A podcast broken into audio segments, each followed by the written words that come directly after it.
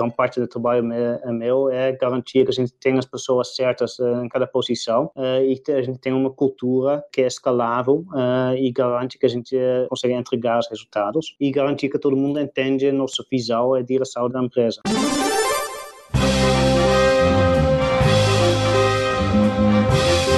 Eu sou Paulo Silveira, eu sou Rodrigo Dantas e esse é o Like a Voz.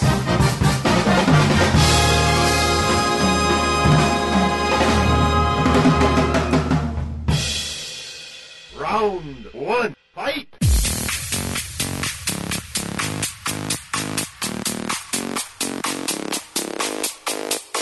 Andres Althorn é CEO da OLX Brasil e tem uma história muito bacana de como chegou até aí. Ele é o boss de hoje e é com quem a gente vai conversar. André, você pode contar um pouco pra gente como e onde nasceu a OLX e como que ela dá os primeiros passos em outros países? Ah, com muito, muito prazer. Uh, uh, X uh, nasceu uh, uns 10 anos atrás com um modelo uh, muito internacional. Então, foi lançado desde, desde a Argentina em uns 100 países diferentes, com a ideia de ver onde, onde ia ter tração. Né? E, o Brasil foi um dos países onde, onde parecia dar certo e a gente resolveu criar um time local para realmente criar um produto para o Brasil uh, e começar a investir uh, no desenvolvimento do mercado uh, e adotar o produto para, para, a necessidade brasileira. Então vocês fazem esse movimento ao mesmo tempo lá no início, quando a OLX é fundada, lança o site já atendendo um monte de países ao mesmo tempo, para tentar medir onde deve ser atacado com, com mais força e, e algo desse jeito. Isso, isso. É a grande eh, vantagem da internet, que tem, tem muito pouco custo para uh, lançar um site em muitos países diferentes, é só questão de, de traduzir. E é uma maneira muito, muito bom para testar se, se, tem, se o mercado está preparado para este produto. Então, na época, eles fizeram um investimento muito pequeno em cada país e viu onde começou, a, começou a crescer. Andrés, legal você ter contado isso, porque acho que é uma, uma, coisa que pouca gente sabia, né? As pessoas normalmente imaginam que começa num país, depois vai para outro, né? Mas no Brasil, é, quando vocês chegaram, já tinha alguns players aqui, né? Qual foi o principal ponto diferencial da chegada do LX no Brasil naquela época? Na realidade, uh, esse, esse modelo né, de uh, compra e venda de usados entre, entre consumidores uh, quase não existiu no Brasil. comparado também com os outros mercados, nem existiu este hábito offline. Então, realmente é um, é um hábito que não existia no Brasil, né, que não, não era comum é, é, quando você teve algo em casa que não usava mais, vender isso para outra pessoa. Né? O costume é que ou deixa, deixa parado, jogar fora, ou doar a outra pessoa. Então, é, com a entrada da OX, realmente foi a criação de uma, uma nova categoria. É engraçado que no Brasil tem uma, até as feiras do rolo, né? Que não tinha mesmo. Você precisa ir na feira do rolo, você tinha que ir de madrugada. Você teve conhecimento disso, Andrés, quando você chegou aqui? eu, eu, eu, eu não, nem, nem conheci isso, mas, uh, mas realmente era algo mais uh, mais nicho, né? É. uh, quando a gente começou no Brasil, a gente percebeu que teve uma, uma fit cultural, no sentido de brasileiro tem muito potencial para adotar este comportamento, mas a grande maioria dos brasileiros não teve este, este hábito ainda. Legal. Um, uma curiosidade, então, já que teve esses vários países que vocês fizeram os testes, nesse início, agora eu sei que vocês estão em diversos mesmo, de, com muita força, mas lá no início, quando vocês perceberam, ah, o Brasil é um mercado interessante, que outros que a OLX despontou bastante e que deve ser até mais forte hoje em dia? dentro do uh, mundo da OX, o Brasil é o país onde deu mais certo. Uh, então, o OX foi um modelo usado em quase todos os países emergentes, né? Eh, em eh, América Latina, África, Ásia. E atualmente o Brasil é o maior uh, mercado para, para o X. Caramba. E, e, e, isso vocês descobriram na caminhada, né? Não, não, foi uma coisa intencional. Putz, vamos fazer uma pesquisa no Brasil e vamos entrar lá e eu acho que lá tem um potencial de ser um, o maior mercado da OLX no mundo, né?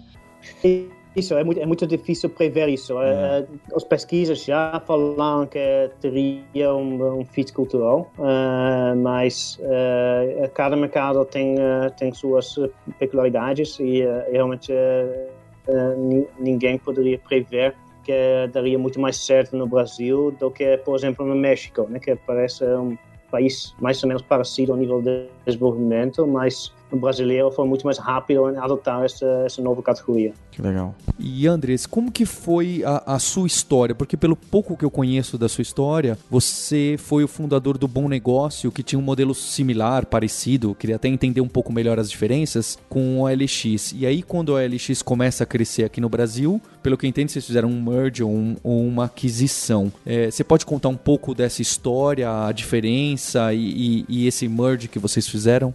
Uh, começou em 2010. Uh, eu estava trabalhando com classificados na Europa, lá em sites em vários países lá. eu fiz uma análise de todos os outros mercados no mundo onde teve mais potencial. E o Brasil estava sempre no topo da lista, no sentido de ter um mercado muito grande, com muito potencial, um fit cultural bom e nenhuma empresa ainda traz esta oportunidade no Brasil. Então, um, eu resolvi fazer uma proposta para, para o grupo Shipstead, que é o maior grupo de classificados no mundo, para, uh, para investir no Brasil. Uh, e eles aceitaram, então eu fui para o uh, Brasil para lançar a empresa, bom negócio, a gente construiu desde, desde zero, com a ideia de, de, de, começar a criar esta nova categoria de compra e venda de usados. Só que no mesmo momento uh, o X teve, teve o mesmo insight, né? eles tiveram a mesma oportunidade, uh, baseado neste modelo que eu acabo de, de explicar.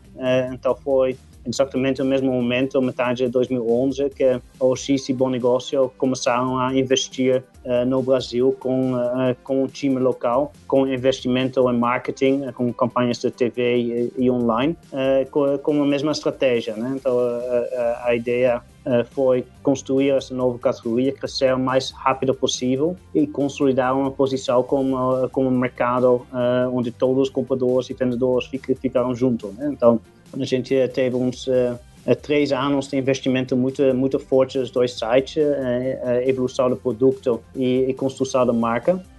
E depois de uns três anos, a gente viu que nenhum dos dois sites estava chegando a essa posição de liderança, porque estavam mais ou menos no mesmo nível de, de, crescimento dos usuários e com um produto muito parecido. Então, a gente resolveu que a maior maneira para realmente consolidar uh, esse mercado uh, e criar uma, uma, uma leader cloud uh, nesse segmento foi juntar os dois sites. Então a gente fez uma negociação e fez a fusão entre entre Bom Negócio e OX, que foi fechado em janeiro de 2015 e isso deu muito certo. A gente migrou todos os usuários para uma plataforma, que foi a plataforma de tecnologia de Bom Negócio com a marca da OX. Uh, e a gente juntou uh, todos os times de, uh, de Bom Negócio OX.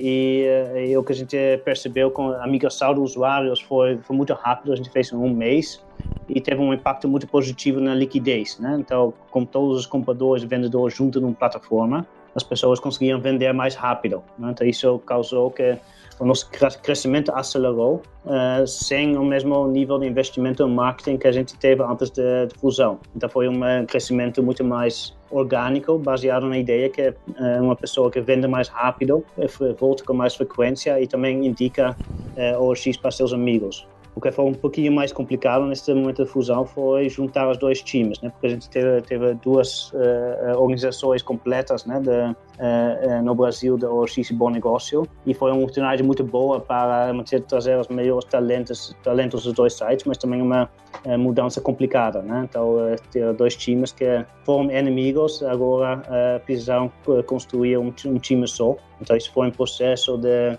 mais ou menos um ano e meio para realmente uh, uh, construir um time uh, forte novo, como uma, uma cultura e todo mundo se sentindo como, como, como um time novo da OX. Quantas pessoas tinham na época dessa fusão, Andrés? Uh, na época teve mais ou menos uh, 250, uh, entre 250 e 300 pessoas uh, entre os, os dois, dois times. É. O pessoal que ouve falar sobre fusão, ouve muito banco brasileiro fazer fusão, né? E aí, bancos sempre fizeram fusão, mas quando você ouve uma empresa de tecnologia é, fazer fusão, as pessoas não imaginam quão complexo é fazer uma fusão, em termos de cultura, em termos de timing também, pessoas, né?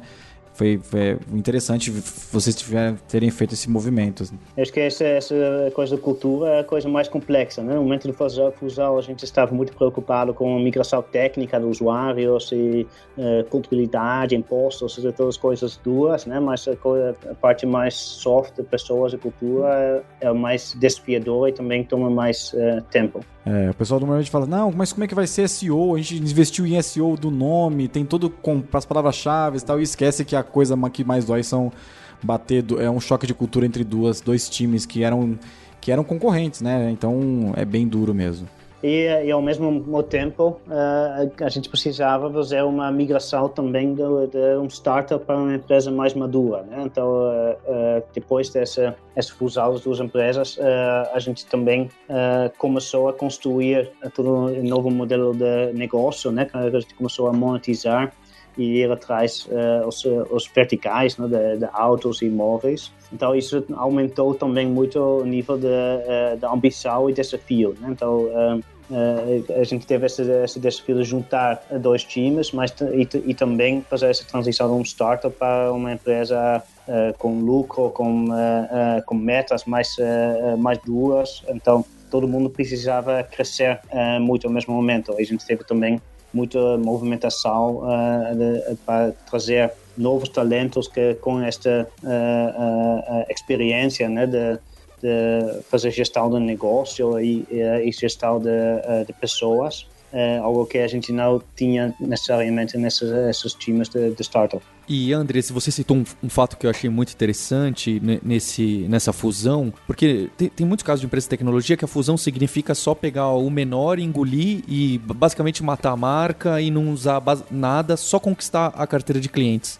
Mas parece que então vocês conseguiram medir que unir os dois marketplaces, os, os KPIs e os números, os indicadores de vocês de tempo de venda, é, tempo para colocar um anúncio e, e, receber uma primeira oferta, tudo isso melhorou depois da fusão? Ficou é, é, é um número claro para vocês isso? Isso, isso. Um, acho que, é que quando você tem um fusão com um, uh, um, site que é muito maior do que o outro, é mais ou menos simples, né? Você integra uh, o site menor, mas nessa situação a gente realmente teve dois sites que estavam no mesmo tamanho, então realmente foi um uh, fusão 50-50 que é um pouquinho mais complexo, né? Porque é, você não pode perder é, nenhum usuário de, de, cada um. Né? Então a gente fez todo um trabalho para uh, para garantir que nenhum usuário ia perder algo. Né? Então um, os produtos já estavam bem simulados, mas a gente fez algumas adaptações para realmente harmonizar uh, e, uh, e fazer esta transição mais fluida possível e também todo um trabalho de SEO para não perder nada de, de tráfego. Uh, e isso garantiu que uh, a gente não perdeu usuários. Né? Então, um, um mês depois uh, da integração, a gente já teve mais usuários do que nos dois sites junto antes, antes da migração. Então foi realmente uma de, todas as migrações que eu tenho visto até agora foi a que, que, que deu mais certo, uh, porque é, é normal uh, você perder 20 ou, ou 30% dos usuários nesse tipo de, de, transição e isso não aconteceu e muito rápido depois a gente, a gente começou a crescer organicamente. É, e, e, uma curiosidade que o pessoal tem, o pessoal acha que não, mas o, o, o OLX é totalmente grátis. Como é que é o modelo de monetização? Acho que é, é para o pessoal é, geral também conhecer um pouco mais como é que é a operação de vocês. E eles devem ter uma dúvida se os anúncios são gratuitos. Como é que o OLX ganha dinheiro no Brasil, né? Sim, então o OLX eh, tem, tem este modelo grátis, né? Então para, para consumidor é totalmente grátis uh, vender coisas no OLX, não paga para publicar, não, não paga, paga na venda, é, é 100% grátis e a gente quer uh, manter isso para ter uma plataforma muito acessível e a, gente, a nossa ambição é que todos os brasileiros usam OX para, para despegar. Então eh, a gente quer manter esse modelo uh, grátis e a gente tem várias maneiras de sustentar o modelo. Né? Então, uma, uma coisa são, são, são os destaques, então você pode publicar grátis, mas também tem a opção de pagar um pequeno valor uh, para vender mais rápido, né? então você, o seu anúncio vai estar uh, destacado na plataforma. É algo opcional uh, e principalmente pessoas que, que vendem produtos mais caros, se você quer vender um carro um celular mais caro, vale a pena pagar um pequeno valor para, para destacar ela e vender mais rápido ou obter, uh, melhor uh, preço para seu produto. Né? Então, é, é o valor pequeno, mas porque a gente tem um grande volume de anúncios, né? Tem, tem mais de meio milhão de anúncios publicados cada dia. Se só uma pequena porcentagem de usuários compram destaca, já já é uma receita muito significativa para a gente. E a segunda frente de receita são os profissionais. Então, tem, uh, tem profissionais, especialmente no segmento de, de, autos e imóveis. Né? Então, tem, tem lojas de carros, tem imobiliárias que, que usam o OX para, para fortalecer o seu negócio. Né? Então, para esses clientes, a gente tem serviços especiais. Eles têm, por exemplo, eles podem criar um feed para automaticamente publicar seus anúncios. Eles têm estatísticas maneiras de, de criar branding e visibilidade para o seu negócio e para isso elas pagam uma, eh, uma assinatura mensal. Então isso é uh, frente de monetização. Uh, e a, a, terceira são uh, publicidade e parcerias. Né? Uma, um exemplo, por exemplo, é você tem uma parceria com, com Itaú para financiamento de autos. Então, tem, tem muitas pessoas na OLX buscando autos. a OLX é o maior site no Brasil para, para carros usados. E, e, e, e, grande maioria dos consumidores que querem comprar um carro também querem saber sobre financiamento. Né? Então, a gente ajuda elas com esse como estimulador de financiamento da, da Itu e assim a gente ajuda a Itu para uh, crescer no seu negócio. Uh, e esse tipo de parceria também é uma fonte de receita para o OX e é um win-win para todo mundo, né? porque ajuda os nossos usuários que querem financiamento, ajuda a Itu e também sustenta, sustenta o OX. Então, com essas três fontes de receita junto, a gente uh, fez o break-even uh, ano passado. A gente, a gente teve, uh, a gente parou de, de precisar investimento dos nossos acionistas e esse ano é nosso primeiro ano com, com lucro. Esse é o primeiro ano da OLX com lucro no Brasil? Isso. Já é o primeiro Já ano. é o primeiro ano, né? É. Na verdade, né? Isso. 2018 é o primeiro ano com lucro. Ano passado teve o lucro de zero, break-even, que a gente chama. E isso foi totalmente eh, em linha com, com o business plan que a gente, quando a gente entrou. É, é totalmente normal nesse tipo de mercado ter uns 5 ou 6 anos de investimento muito forte uh, e só depois começar a monetizar. Uh, é, é muito fundamental no nosso, nosso mercado que não começar com uma monetização demasiado cedo, porque uh, é muito importante focar 100% no crescimento né? e, uh, e para a construção da marca, uh, trazer mais usuários, garantir que eles vendem rápido, e porque no mercado de classificados é muito, muito importante gerar um mercado mais grande possível para, para ter um, um, liquidez muito forte e só depois começar com, com monetização. Então, acho que esse foi um dos fatores que, que ajudou ou realmente virar líder do mercado, esse, esse foco no crescimento eh, durante os primeiros anos. Uh, e agora que a gente tem uh, uma posição relevante, a gente gera muito resultados para os nossos usuários, uh, não é muito difícil criar um modelo de negócio baseado nisso. Muito bom, parabéns. Andres, então é, eu imagino que tem esses nichos grandes como carros, em que os anúncios são bem elaborados e vocês dão mais atenção, até por causa que isso gera uma receita grande para o LX. Mas eu fico imaginando, com essa quantidade de anúncios muito grande e ainda mais sendo gratuito por maior parte esmagadora de clientes, como que fica o trabalho de moderação para verificar se não é golpe, verificar se é apropriado, se, tá, se o anúncio faz parte daquela categoria ou a pessoa colocou na categoria errada? Já que o volume é muito grande e é grátis, me parece que isso é um trabalho custoso, por mais que vocês usem ferramentas. Tem alguma abordagem interessante que vocês usam para esse tipo de problema? Um, sim, acho que sim, qualidade de conteúdo dos anúncios é, é, muito importante, né? É importante para, para o vendedor, que só, só consiga vender se ela tem um anúncio uh, relevante e com qualidade e também para o comprador para achar o que ela, ela quer. Então isso é uma preocupação muito muito grande da gente. Um, a gente não consegue revisar manualmente todo, todos os anúncios que entram, né? Que são uh, mais de meio milhão por, por dia seria seria impossível. Uh, então Me, a gente tem, tem meio milhão por dia. É isso, sim. E, é, é, é anúncio é, pra caramba, incrível, cara. Né? É. e, uh, e, a gente tem várias ferramentas para, ajudar, né? Começa com, com a educação do vendedor, ajudar ele para escrever uh, melhor anúncio, né? Então a gente faz várias dicas e também ajuda, ajuda ela para escolher a categoria certa e, uh, e fazer melhores fotos e tudo, né? E, e escrever uma descrição relevante. Então a gente faz várias dicas durante o processo de publicação.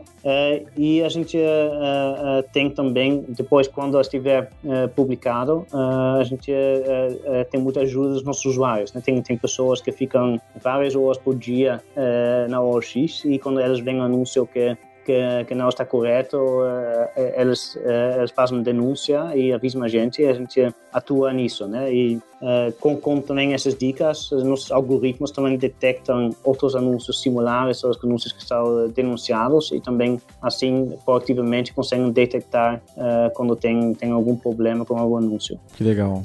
A, a, gente queria saber um pouco também agora eh, qual é o tamanho da OLX hoje, né? É, é, que outro número você pode compartilhar além desse 500 mil assustador? É, eu fiquei assustado com 500 mil anúncios dia, fiquei realmente quase caí de costa aqui. É, qual que é o tamanho da OLX em termos de pessoas hoje? Se você pode falar é, quantos países a OLX está tá também? É, e um pouquinho mais que você queira acrescentar aí. Sim.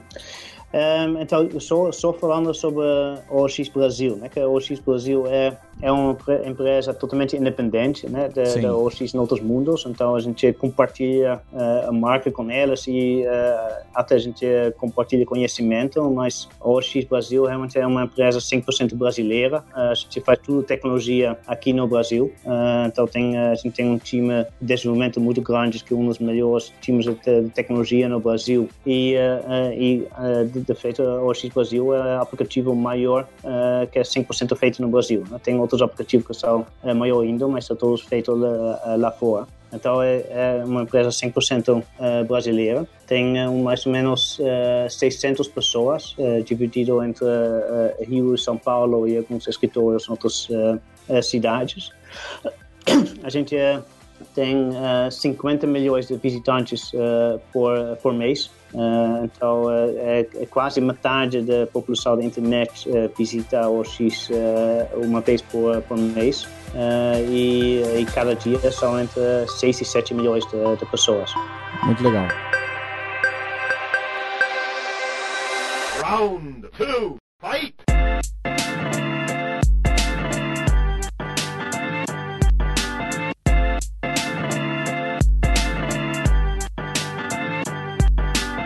Andres, agora nesse segundo round, a gente queria saber um pouco mais, não da OLX Brasil, mas de você. Então, você contou um pouco da sua história lá, que você estava pela Europa antes de vir para cá, mas qual que é seu background? O que, que você estudou? O que, que você fazia exatamente nessa empresa de classificados lá na Europa? Então, eu, sou holandês originalmente. Uh, eu uh, estudei na, na, Holanda e na Inglaterra. Uh, comecei com engenharia elétrica e depois fui para administração e finanças, então é um mix entre engenharia e, e negócios. E, uh, e, os primeiros uh, uh, sete anos da minha carreira estava trabalhando em, em alguns startups e em consultoria no McKinsey, que é uma firma internacional.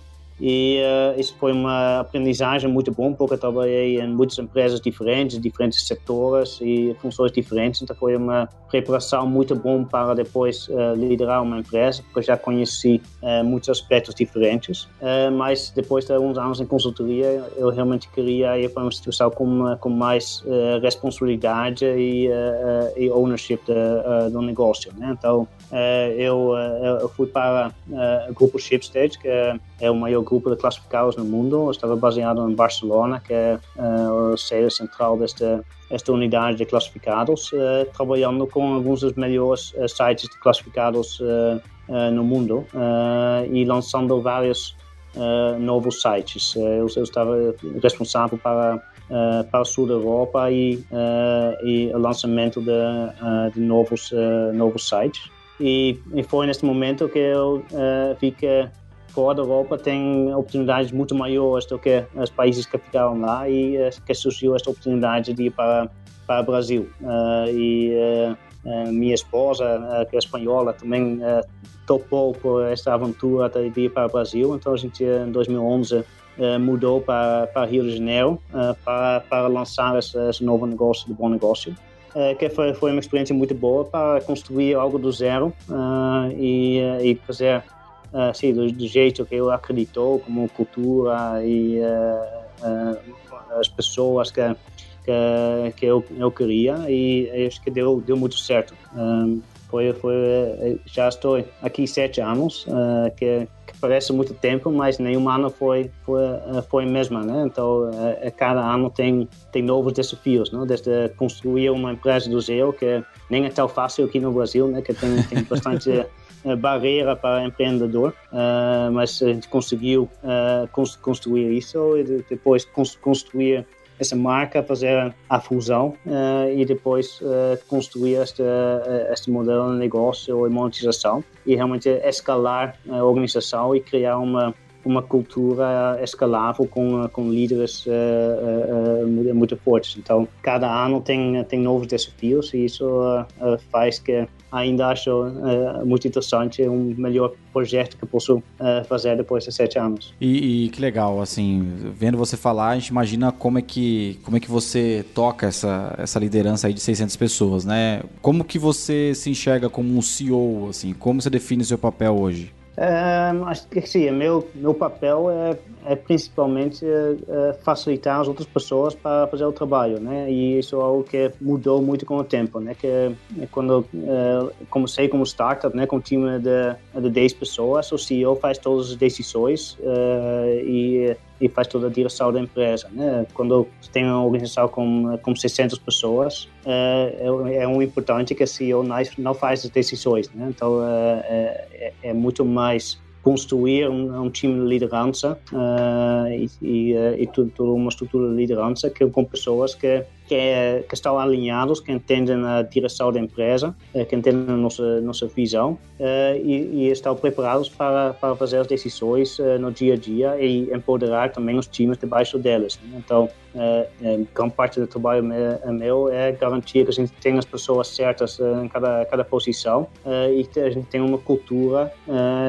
que é escalável e garante que a gente consegue entregar os resultados e garantir que todo mundo entende nossa nossa visão, a direção da, da empresa. E, e, qual é a sua rotina aí hoje em dia? Então, por, uh, eu, eu entendi. Seu papel, o que você sente hoje importante é tirar os, os impeditivos, é ajudar o pessoal a trabalhar bem e tomar suas próprias decisões. É, mas como que fica a sua agenda? Como que é a dificuldade para, por exemplo, agendar com você esse horário para gravar esse podcast, para você responder seus e-mails, que deve ser uma quantidade grande? Os horários são bem definidos ou fica muito solto? Uh, acho que sim, eu tenho uma, uma agenda que eu tento, tento, ter uma agenda bem, bem flexível, né? Então não fixar uh, muitas coisas com muita antecedência, né? Porque a gente nosso negócio move muito rápido, então uh, eu, eu, eu, prefiro ter uma agenda daqui a duas semanas bem vazio ainda para poder para ir atrás de novas, novas oportunidades. Uh, um, um, parte importante para, assim, na minha agenda são, são os one-on-ones com as pessoas-chave na organização, né? então as pessoas no, no, time executivo da OX, eu falo com cada um cada, cada semana e também com, com os outros líderes, só com mínimo uma, uma vez por,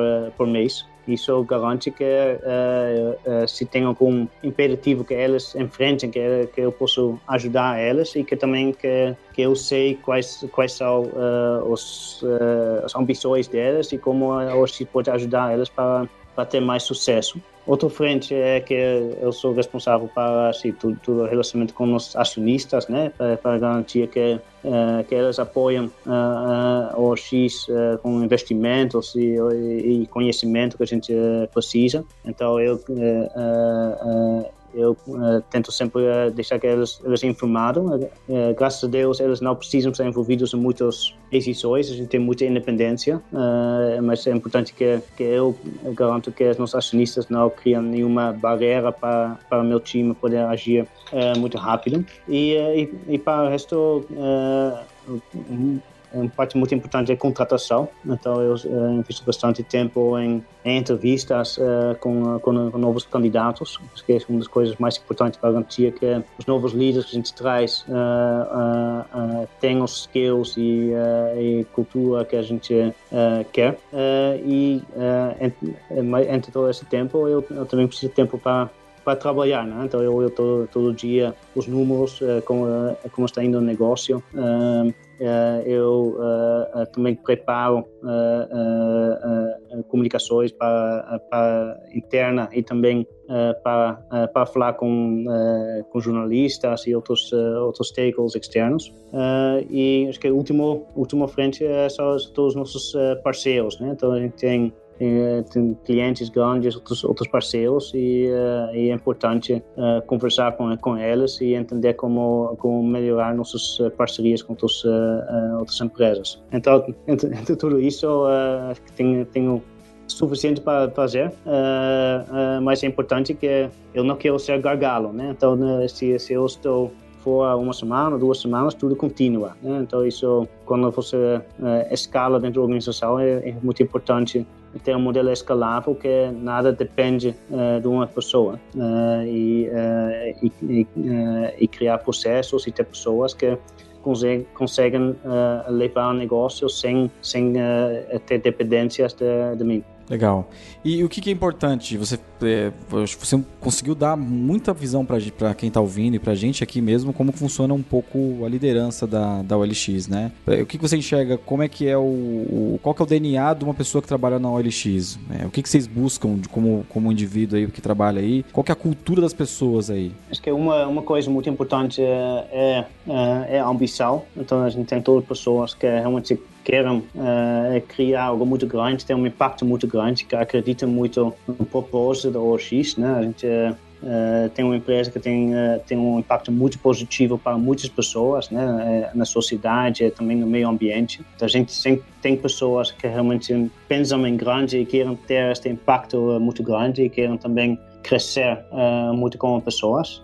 a segunda coisa que é, que é muito importante é que, que, são pessoas que querem realmente empoderar uh, as pessoas debaixo delas. Né? A gente não quer líderes tradicionais, hierárquicas, porque isso não é um modelo escalável. Né? As pessoas que querem concentrar informação, querem fazer todas as decisões elas, mas a gente quer pessoas que, que conseguem criar times autônomos que, que podem fazer as decisões, que, que entendem uh, o contexto, a missão delas uh, e, e, e conseguem, conseguem as decisões sem, sem depender da, da hierarquia. E, uh, e terceiro, frente muito importante, é colaboração. Né? Então, uh, quase todos os objetivos que a OX tem dependem de diferentes. Uh, então a gente precisa de pessoas que, que são muito abertas, que queiram trabalhar junto e estão confortáveis, confortáveis trabalhando junto para uh, objetivos. Essas são três coisas que uh, que eu olho muito para para líderes dentro da OX, as coisas de ambição, criar autonomia e focar no desenvolvimento dos seus times e colaboração com com outras pessoas na OX. Olha, muito bom, Andres?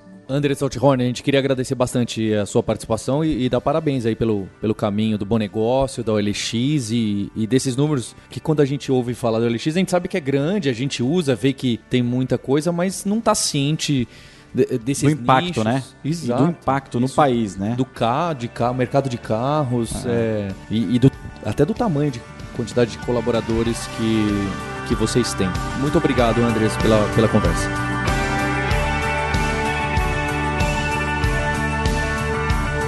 E o LX com 500 mil anúncios por dia, o Andres assustou bastante a gente nesse episódio, hein, Rodrigo? Tô assustado, cara. Tô assustado com, com o impacto que o LX tem no Brasil. E, e a, gente não, a gente não tinha essa eh, noção que já era líder em vários é, tipos de Veículos. anúncio. Veículo, cara. Em um monte de players, os caras conseguiram é, ser líder em, em, em coisas que a gente nem imaginava aqui.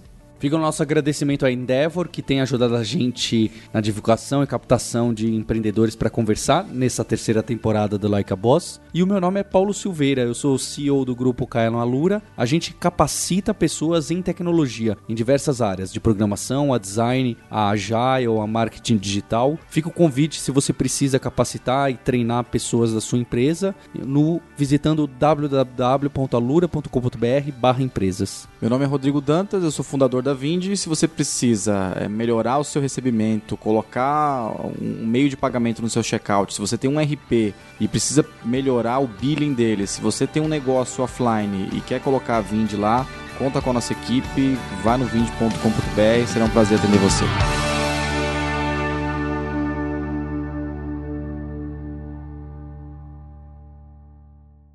You win! Este podcast foi editado por Radiofobia, podcast e multimídia.